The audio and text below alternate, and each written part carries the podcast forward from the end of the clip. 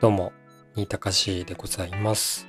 今日はですね、対人関係に生かす心理学から、えー認知的不協和理論と偏方性の原理というところについてお話をしたいなというふうに思っております。普段はですね、こう喋りで暮らしているような人間でございまして、えーキャリアのサポートであったりとか、えーブログを書いたり、えーノートを書いたり、インスタグラムを書いたりといったような生活をしているものでございます。それでは本日もどうぞよろしくお願いいたします。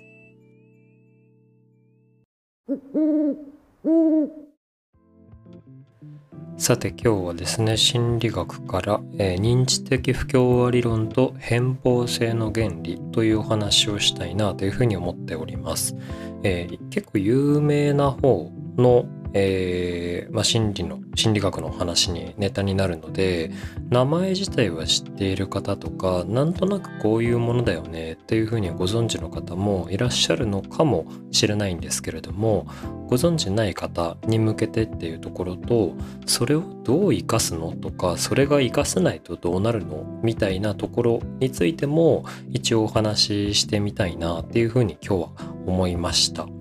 でえっと、私大学時代がですねあの産業組織心理学っていうところを専攻しておりましてで、まあ、中でもこう対人関係ですとかあとは、えっと、消費者心理学ですとかあとは、まあ、恋愛心理系のこう権威と個人的にそのちょっと仲良くしてたりとかっていうあれこれがあってですねこういった類の話は割と詳しかったりするってまあ収めてるっていうところがあったりするんですよね。で、えっとまあ、どんな仕事をするにせよまたはまだ学生さんの方にせよ人と関わってる以上はですねこの認知的不協和理論と偏方性の原理っていうのを、えっと、正しく理解しておくだけで意外とはかどるシーンって多いんじゃないかなっていうふうに思っておりますし、えっと、僕もですね実際あの今まで、え3つほど、えっと、転職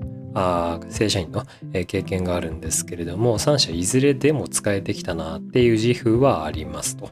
でまずその認知的不協和理論って何ぞやみたいなことなんですけれども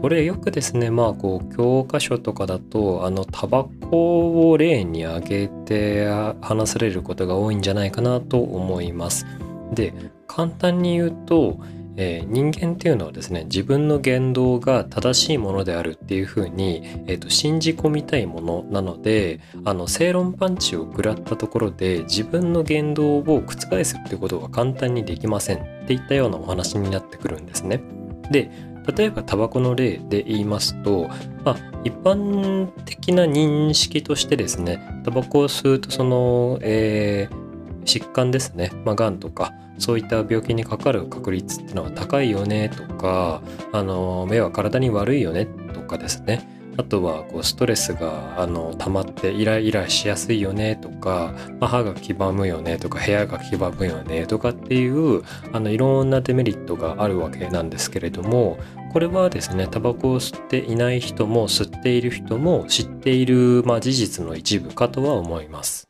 でただだからといって例えばじゃあこうお付き合いをしてる方に対してですねタバコやめてよって言ったところで簡単にやめてくれるかっていうとそうではないわけですよね。これはあのもちろん依存性があるっていうところはあのあるんですけれどもさておきですね認知的不協和理論が働いているからっていうふうに捉えることもできるわけです。というのもですね何が起こってるかでいうと、えータバコ喫煙者の中にもであのもちろんこう体に悪いものだとかっていう事実の一部は認識はしているんですけれども、えっと、その認知を自分の中に通してしまうと自分が間違っていることをしているというふうに認めてしまうことになるのでこれはやっぱり人間としてはストレスがかかってしまうんですよね。なので別の正しそうな認知例えばタバコを吸うとこう気分が、えーすっきりするからとか、えーこうタバコミュニケーションと呼ばれる喫煙所で生まれるあの、まあ、ビジネス交流っていうところを大事にしているんだとかあとまあこう余計な出費でしょっていうふうに他の人から言われたとていやこれは出費ではなくてあの必要経費なんだっていうふうなこう主張がですね認知としてはあのできるわけなのでまああの別に私タバコ吸ってる人が嫌いとかっていう話では全然ないんですけれども認知的不協和理論の話でいきますと正しそうな認知 VS 自分が通したい認知があった時に自分が通したい認知の方をあの押し通していくっていうこう作用があのごく自然と起こっていく要は認知の不協和を解消していくっていうところがですね働いていくわけなんですね。なのであの正論パンチでですねまあそもそもタバコってお金かかるよねとか体に悪いよねとかっていうことっていうのはですね喫者に対してのメッセージとしてはあの刺さらないんですよね。なので、何でしょう、こう、傷つけるだけで、あの、行動変容を起こすっていうのはなかなか難しくなってきておりますので、まあ、こういった認知的不協和理論っていうものが働いてるらしいなっていうところを一つ収めていただければ参考になるかなとは思います。で、えっと、何もタバコに限らずですね、あの、日常の様々なシーンで認知的不協和理論というのは起こっております。で、あのちょっとこれはまあ禁断テクニックというかあまりこう他言無用でお願いしたいお話内緒話になるんですけれどもえっとですね私たちって基本的にあの自分の生、えー、い立ちとか自分の考えとか自分の、えー、深い話ですねっていうものをする相手っていうのはあの他人ではなくてまあ、家族とかパートナーとか仲のいい親しい間柄に対して行うものですよね。センシティブな話題もそうですし、まあ、こう不安や悩みを吐露することとかっていうのは、えー、通常ですねあのよく知らん人にはまあ行わないわけですよ。だってリスクじゃないですか。なんですけれども、あの、初めましてっていうコミュニケーションの時にですね、あの、こういった、まあ、あの、話を聞いていくことっていうのは、えー、まあ、得てして起こる可能性はありますとか。というか、まあ、何が好きなのっていうふうに聞くというよりは何で好きなのとかどうして好きになったのとかいつから好きになったのとかっていうようなですねコミュニケーションをとっていくことによっておのずと表面的な私の趣味は例えばサウナですとかっていう話ではなくて、まあ、こうサウナが好きになったきっかけや背景や動機や、えー、そこにかける思いですとかっていう話をしていくことによって仲良くなっていない人に対して深い話をしたという事実ができてしまうわけなんですね。するとですね、ここでも認知的不協和理論というのが働きまして、で、えっと、まあ、本来、えー、自分というものは仲のいい人に対して自分の深い話をするものだっていう負けられない認知がございますので、えー、仲良くなってない人に深い話をしたしてしまったという認知についてはですねあの見過ごすことになるんですよね。つまり、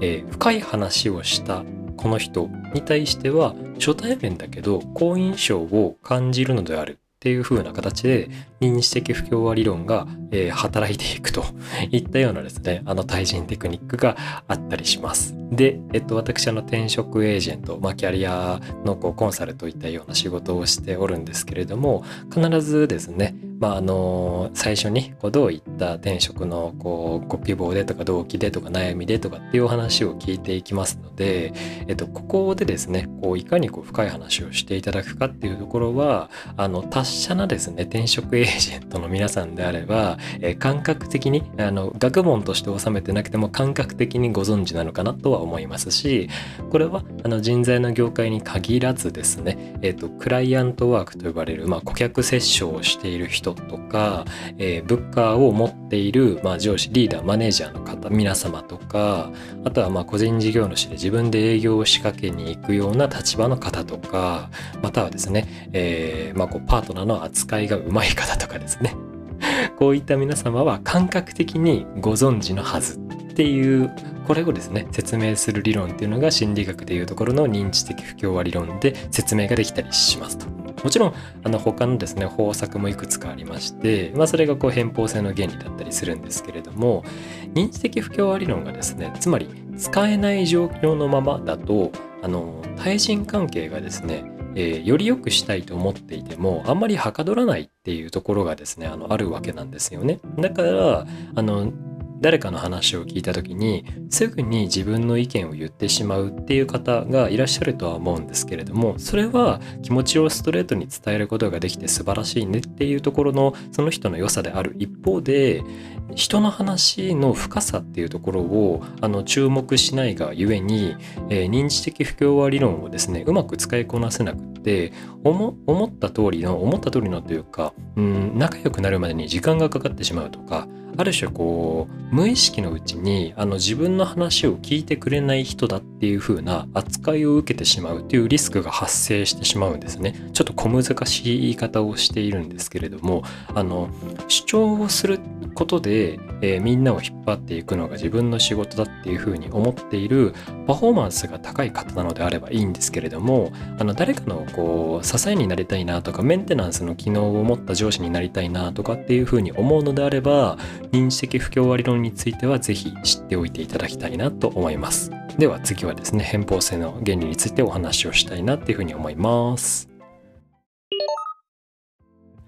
さて偏方性の原理と聞いてピンとくる方もピンとこない方もいらっしゃるかと思うんですけれども、えっとまあ、補足まあ、最初のですね説明として偏方性の原理というのは要はあの自分のことを好きな人に対して自分は好きになるし自分のことを嫌いだって認知した相手に対しては自分もなんだか嫌いになってしまうっていうつまり行為がですねあの同じような反射で、返してしまうといったような原理でございます。なのでよく、まあ、よくあるのか分かりませんけどあの私のもとによく寄せられる相談としてはですねあの、まあ、彼がとか彼女がとか、えーまあ、パートナーがですねあの自分のことを好きって言ってくれないというところであの本当に私は愛されているのかとか、えー、いうところでですね非常にこうお悩みになる方ですとかあとはこう部下とのコミュニケーションがうまくいかないとかあの上司とのコミュニケーションがうまくいかないとかそういったですねこう人間関係であの、うん、自信をなくしてしまったり不安になってしまうっていう状況の方がですね結構いらっしゃるんですよね。またはあのキャリアの形成でいった時にあの思ったように人事効果が進められなくて、えっと、評価されない自分がいるっていうところにこうイライラ、えー、不満ストレスっていうところを溜め込んでしまっている方もいらっしゃいますと。でここでですね偏方性の原理っていうのをあのできればやっぱりうまく使っていった方があのことがうまく運ぶかもしれないよっていうお話なんですけれども、まあ、今ここまでの説明で察しがついた方は非常にこう鋭いかと思うんですけれどもあのつまりですねこっちから、えー、相手に対してあの好意を示すというこれ厳密に言うとこう好意を持っていようがいまいが関わらずですね好意を示す。まあ、あの告白はせよという話ではないんですけれども好意的な反応を示すといった部分をあの意識的に行っていただくと偏方性の原理で相手からもあの心から嫌われてないとか心から憎まれてないとかあのっていう場合を除いてですね基本的には好意で返ってきますので状況が悪くなっているものの、えー、原因というのはもちろん、まあ、理不尽なあの扱いを受けている場合もあのたくさんありますけれども、まあ、やりようによってはですね自分からのアクション次第で相手の反応っていう部分を変えられるということはあの、まあ、実現は可能かなとは思います。難しい授業ももちろんあるのでそこは見極めていかなくてはっていう感じなんですけれども、まあ、好きに対しては好きが返ってくるし、えー、嫌いに対しては嫌いが返ってくるしでそれは自分が相手に対して自然に行ってしまっているものでもあるというお話ですね。ここの方がどっちかっていうと重要ですからあの嫌われてるかもとか、えー、阻害されているかもとか評価されていないかもとかっていうふうに、えー、自分がですね感じてしまうと自分のごく自然な防衛反応としてあのこの人とは距離を取らなければとかこの人とは敵対関係であらなければとかっていう、まあ、やられなやられないように、えー、守る自分を守るっていったようなあの作用が起こってしまうらしいなっていうことを理解しておくと、えー、自分に対して不利な偏方性の原理っていうのを自分自身に働かせることを阻止することが一定できるかなと思います。むしろあのまあ阻害されてるかもとか嫌われてるかもって思ったら、えー、そこのですねあの自分が偏方性の原理に乗っからずにじゃああえて好意的な反応を示してみたらどうなるのかなっていうところをあのあ、えー、実験というとちょっと言葉聞こえ悪いかもですけれども 試してみていただいてでそれでもどうにもひっくり返らないのであればもうですねその人との関係とか、まあ、会社であればその環境とかあの、まあ、上司がそういう相手なんであればもうちょっと上司を変えてもらうか自分が転職をするかといったようなお話になっていきますし、まあ、学校とかのコミュニティの場合だとあの逃げようがなかったりもしますので、まあ、他のクラスで友達を作るとか、まあ、そこでもあの疎外されてしまうような感覚を持つのであればもうあのクラブ活動とかですね趣味の世界とか今はまあ Twitter でも Instagram でもノートでもあの、えー、TikTok でもですねいろんな場所でいろんな人とつながれますので、えー、外の世界であの趣味の世界でもいいですしそういった部分で自分のこう好き同士の返報性の原理が働けるような心地の良い環境を、えー、メインで生きていただくっていうところの、まあ、あの、イエスはノーのこう判断材料にできるかと思うので、あの、まあ、取り入れとして使っていただければいいんじゃないかなと思います。本日はですね、認知的不協和理論と偏方性の原理というところ、この心理学をですね、対人関係に生かす、あれこれといったお話をさせていただきました。参考になれば幸いでございます。さて最後にちょっと雑談をして終わりたいなと思うんですけれども、えっ、と、私、えー、近々引っ越します。物件が決まりまして、で、えっ、と、保証あ管理会社か。管理会社からのその審査も通ったので無事にですねあの住めると。新しい物件に住めると。いったようなことになるんですけれどもその際ですねこう引っ越しの初期費用っていうのは、まあ、大体相場で言うと家賃の、まあ、5から6倍くらい見ておいた方があの余裕を持って引っ越せるよねっていう感じなんですよね。で今住んでる物件がですねその2ヶ月前にあのいや退去しますっていう予告をしなくてはいけないのでまあそれよりもちょっと先からあのいや新しい物件の賃料が発生しますのでやっぱりその家賃もですねまあ2倍3倍ぐらいかかってくるっていうところで、まあ、こう初期費用というのはですねやはりこう抑える抑えられるに越したことはないと。いったようなお話がございます。ちょっと詳しい話はですね、また別途ブログにでも書こうかなというふうに思っておるんですけれども、結果的に今回はですね、えっと、初期費用が、えー、20万円以上安くなりまして、で、えっと、まあ、継続、まあ、家賃込み込みとかのこう継続サービスとか、もろもろ含めると、えー、35から40万円ぐらいは浮いたんじゃないかなとは思います。っていう感じでこう知らないだけでですね割とこう不動産の、えっと、仲介会社とか管理会社とか、まあ、業界の構造で言うと私たちのことを借り主と言ってでその前に、え、仲介町の不動産屋さん仲介会社がいてで物件を持っている、え、管理会社がいてそして、え、物件を、え、所有しているオーナーさんがいてといったような、まあ、4社ぐらいがいるパターンですとかまたはもう仲介会社兼管理会社ですとか、管理会社兼オーナーですとか、といったような形で、まあ、2社か3社になったりするんですけれども、仲介会社とですね、管理会社がですね、あの、借り主、私たちの知識がないばかりにですね、割とこう、なんていうんでしょう、まあ、言葉悪いですけど、ぼったくりやすいっていう業界の構造にはなってたりするので、あの、お引越しの際はですね、きちんと理論武装をした方が、あの、損しないよっていうところはまずあったりします。で、雑談として一つだけ紹介するとですね、あの、今、まあ、1都3県とか特にそうなんですけれども、えー、身元の保証人がいるとしても別途保証会社に入らないとあのオーナーさんあの借貸主さんがですね管理会社とか貸主さんがですねもうあの住まわせませんっていう、まあ、そういったあのルールをですね強いているっていうパターンがかなり増えているんですよね。まああのご両親が例えば、えー、身元保証人だったとしても、えー、何かトラブルが起こった時に支払い能力があるのかどうかっていうところの確認が難しかったりしますので、まあ、どうしてもこう物件を持ってる側としては保証会社をつけてほしいっていう話になるんですけれども、まあ、裏の話をすると家賃はあ貸主は貸主側で保証入ってるので無理にこう保証会社あの入らなくてもっていう感じではあるんですがあ、さておきですね。こう保証会社のに払う、えー保証料っていうところが、